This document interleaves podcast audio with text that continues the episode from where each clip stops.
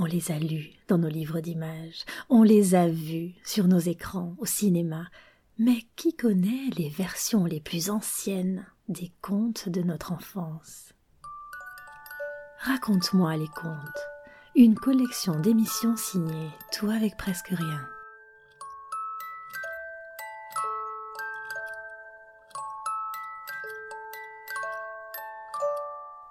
Il existe à travers le monde d'innombrables versions de ce conte, d'innombrables titres. Le nom du petit chaperon rouge a été inventé par Charles Perrault au XVIIe siècle. À partir de là, c'est sous ce titre que cette histoire va continuer à se répandre. Pourquoi donc ce nom de petit chaperon rouge? Un chaperon c'est une sorte de chapeau que portaient les vieilles femmes autrefois. Une enfant qui porte un chaperon, ce n'est pas de son âge, c'est très démodé. Mais la petite fille ne s'en soucie pas. C'est un cadeau de sa grand-mère, et elle l'aime tellement qu'elle ne le quitte plus. Dès les premières lignes du conte, nous savons que nous avons affaire à des originales la symbolique qui se cache derrière ce cadeau et surtout derrière la couleur rouge qui va revêtir l'enfant, cela a fait couler beaucoup d'encre.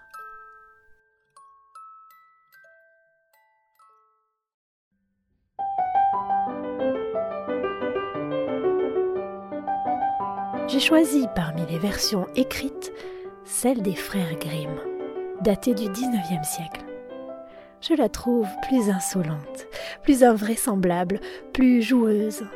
Elle est composée de deux parties. La seconde n'existe pas chez Perrault. Elle est si drôle. C'est la version qui développe le mieux la connivence d'une petite fille avec sa grand-mère. L'enfant, la mère, la grand-mère, c'est l'histoire d'une lignée de femmes qui va nous être racontée. Voici donc le petit chaperon rouge par Jacob et Wilhelm Grimm.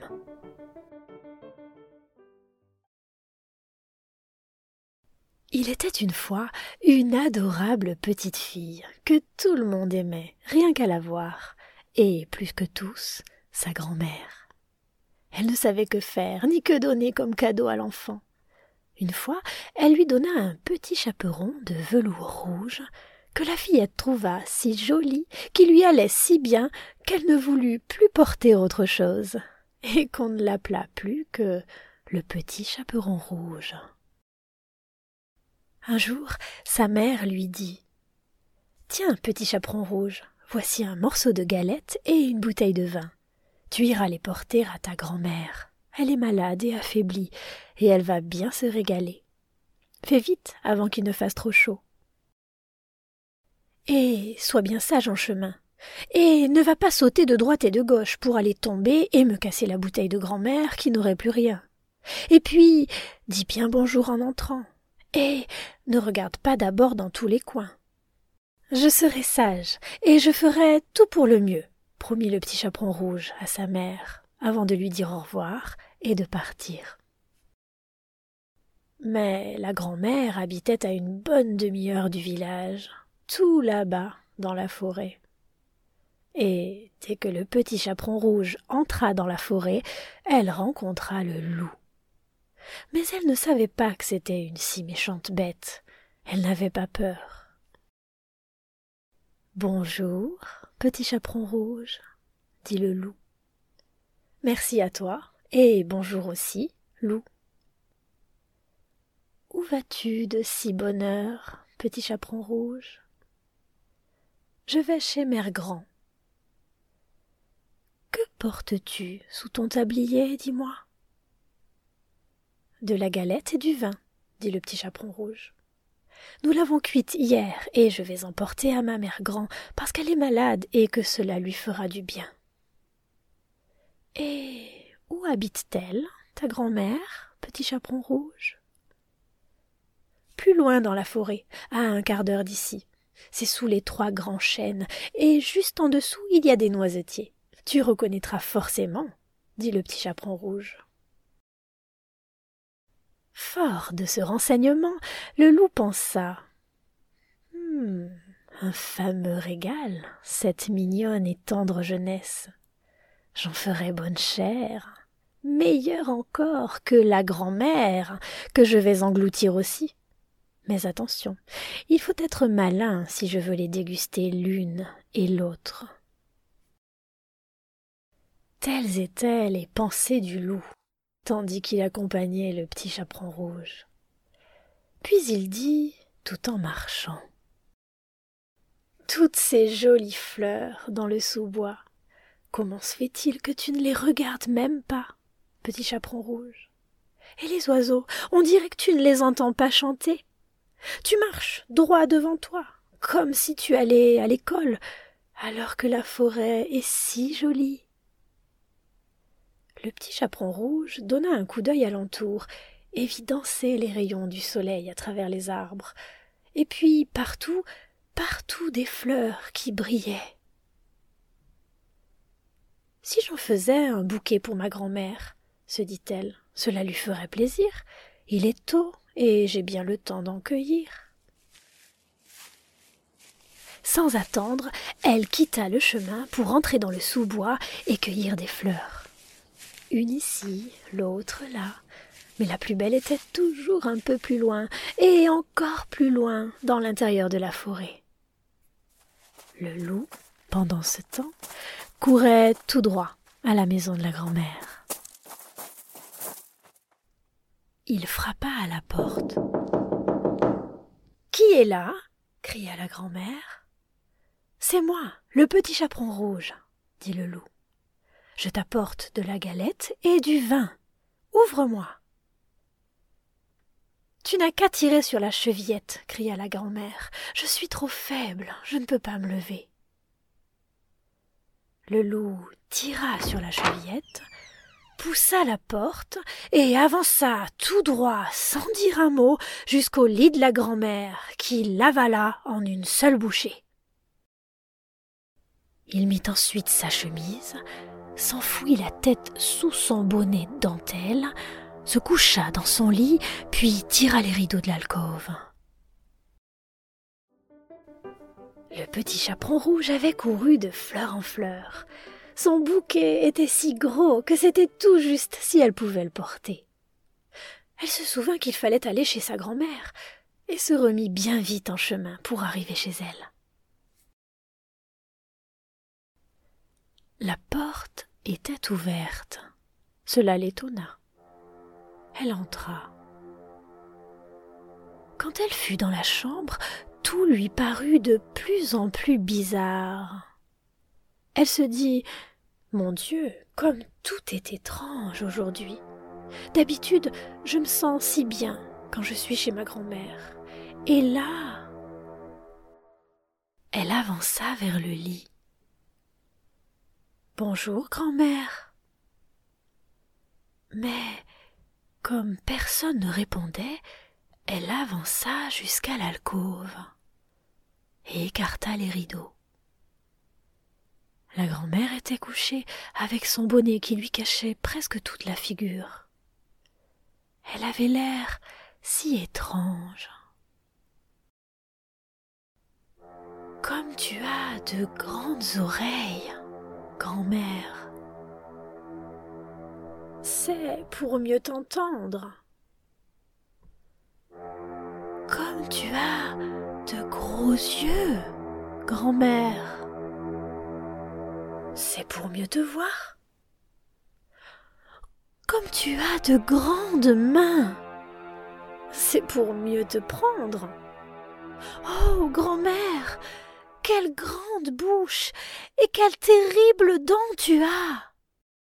C'est pour mieux te manger, dit le loup.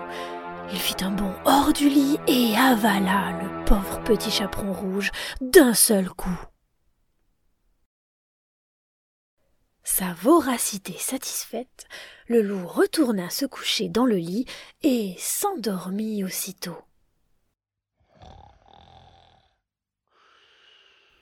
Il ronflait de plus en plus fort.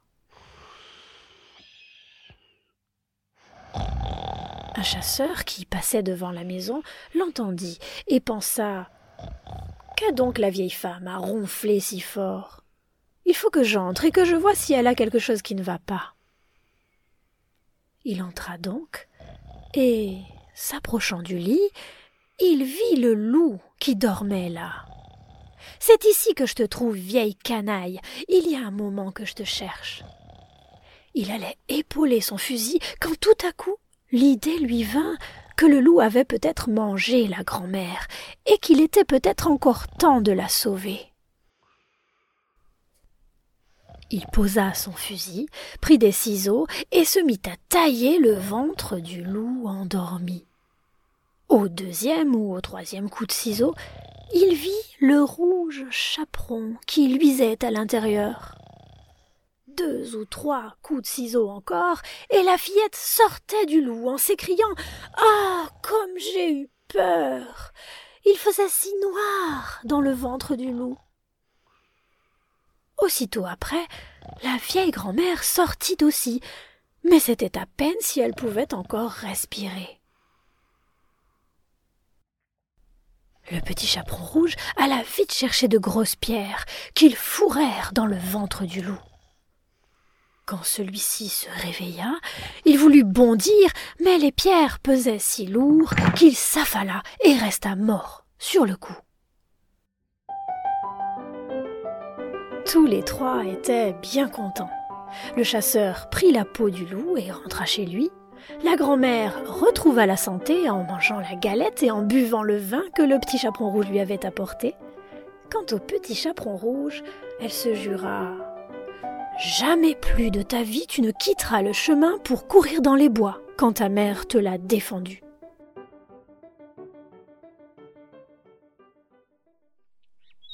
Le conte aurait pu s'arrêter là. Mais il faut croire que les frères Grimm n'en avaient pas fini avec ce méchant loup. Notez qu'il n'est pas mort d'avoir eu son ventre découpé. Non, il est mort à cause des pierres qui l'ont empêché de se sauver. Les pierres qui représentent un peu la revanche du petit chaperon rouge, n'est-ce pas? Cette mésaventure aurait-elle donc permis à l'enfant de n'être plus tout à fait innocente? Voici comment la suite de l'histoire va développer cette idée. On raconte qu'une autre fois, quand le petit chaperon rouge apportait de nouveau de la galette à sa vieille grand-mère, un autre loup essaya de la distraire et de la faire sortir du chemin. Mais elle s'en garda bien et continua à marcher tout droit. Arrivée chez sa grand-mère, elle lui raconta bien vite que le loup était venu à sa rencontre et qu'il avait souhaité le bonjour, mais qu'il l'avait regardé avec de très méchants yeux. Si je n'avais pas été sur la grande route, il m'aurait dévoré, ajouta-t-elle. Viens, lui dit sa grand-mère, nous allons fermer la porte et bien la cadenasser pour qu'il ne puisse pas entrer ici. Peu après, le loup frappait à la porte et criait Ouvre-moi, grand-mère, c'est moi, le petit chaperon rouge, qui t'apporte des gâteaux. Mais les deux gardèrent le silence et n'ouvrirent point la porte. Le loup fit alors plusieurs fois le tour de la maison, à pas. Pour finir, il sauta sur le toit, décidé à attendre jusqu'au soir, quand le petit chaperon rouge sortirait, pour profiter de l'obscurité et l'engloutir. Mais la grand-mère se douta bien de ses intentions. Prends le seau, mon enfant, dit-elle au petit chaperon rouge. J'ai fait cuire des saucisses hier. Va donc porter l'eau de cuisson dans la grande auge de pierre qui est devant l'entrée de la maison. Le petit chaperon rouge emporta tant et tant de seaux que pour finir, l'auge était pleine. Alors la bonne odeur de saucisse monta jusque sur le toit, chatouiller les narines du loup. Il se pencha tendit le cou, se pencha encore si bien qu'à la fin il glissa et n'arriva pas à se retenir. Il glissa et tomba tout droit dans l'auge de pierre, où il s'assomma et se noya. Allègrement, le petit chaperon rouge regagna sa maison, et personne ne lui fit le moindre mal.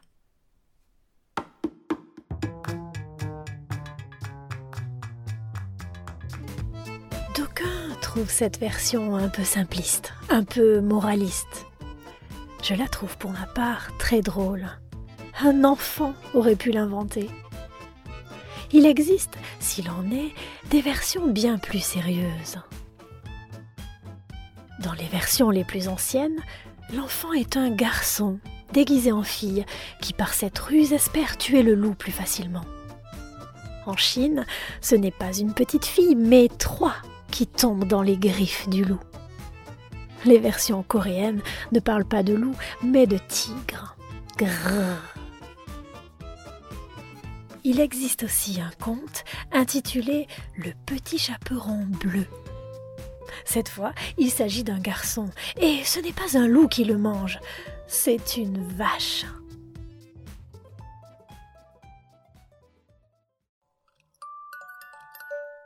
Pour en savoir plus, cliquez sur la page que nous avons consacrée au conte du petit chaperon rouge sur notre site. Tout avec presque rien, c'est le nom de notre site. Retrouvez les différentes versions, des liens, des citations, des analyses et même quelques interprétations actuelles, étonnantes et pertinentes de la part des artistes. Et si une autre histoire vous tente, abonnez-vous à notre collection de podcasts Raconte-moi les contes.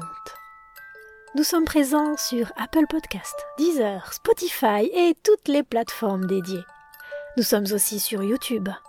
Tapez tout avec presque rien sur votre moteur de recherche et abonnez-vous à notre chaîne pour y choisir la playlist qui vous plaît. À bientôt!